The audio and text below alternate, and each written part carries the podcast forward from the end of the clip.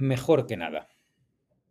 La verdad es que yo iba a titular esta carta La parálisis de la perfección, pero me ha parecido que era un encabezamiento demasiado bonito para todas esas actitudes de mierda de las que quiero hablarte hoy. Son todas muy fáciles de identificar. Son las que para todo avance colectivo o individual tienen una coda negativa que apesta y que mancha el éxito tenga el tamaño que tenga.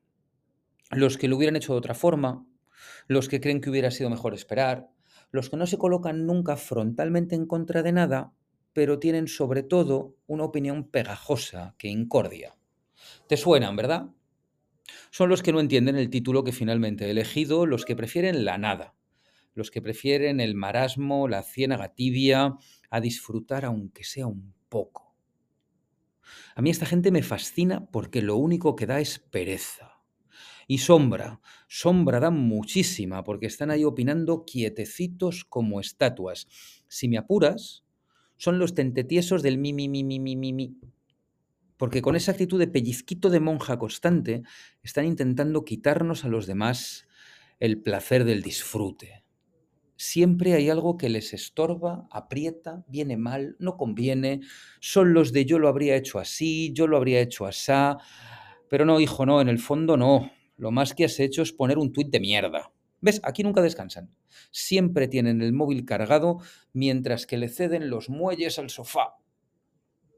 Creo que nadie le presta tanta atención a sus deposiciones como este grupo. La importancia que le dan a sus heces cuando le dan a publicar y luego pasan las horas mirando cuántas interacciones genera lo que dicen cuando la cagan. Es asombroso. Esta tendencia de sombrear los avances ajenos, minusvalorarlos, intentar frenarlos o ensuciarlos, empieza a ser muy típica entre la progresía que tiene el móvil en la mano. No hay nada bueno que nos pase que no tenga un corolario de los de siempre que vienen con sus lloriqueos o que vienen con sus quejas. Parece que nuestro pecado original es que no nos puede pasar nada bueno porque siempre habrá alguien agraviado, insatisfecho o opinando fuerte que no tenemos idea de nada. Qué fatiga, ¿eh? Pues mira, quizá estamos en el año de esquivar este tipo de actitudes y apuntalar la idea de que cualquier avance es siempre mejor que nada. El Madrid del lujo feliz. Madrid que no la paras ni con un ancla ni con un muro, se está expandiendo en varias direcciones a la vez.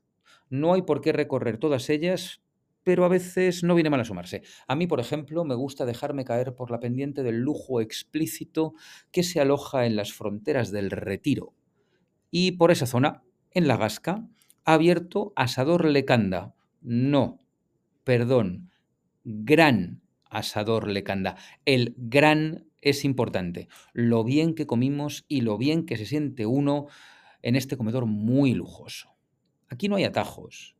Es un asador que se construye desde el lujo y el todo fabuloso. La decoración, la disposición de los salones, el tamaño de las mesas, todo lo que ves, todo lo que te rodea, está pensado para el confort de gama muy alta. El equipo de sala funciona como un cuerpo de baile y no hay fallo posible en la carta. Es un asador al que ir a comer clásicos de las brasas con acento vasco y, por supuesto, pedir la alcachofa. De alguna forma, Lecanda, gran asador Lecanda, funciona como un homenaje a los asadores que todos tenemos en la memoria y por eso claman las cocochas y esas angulas que tienen un punto de recuerdo. Tengo que volver para tomarle la medida a la chuleta y repetir con la ensaladilla rusa.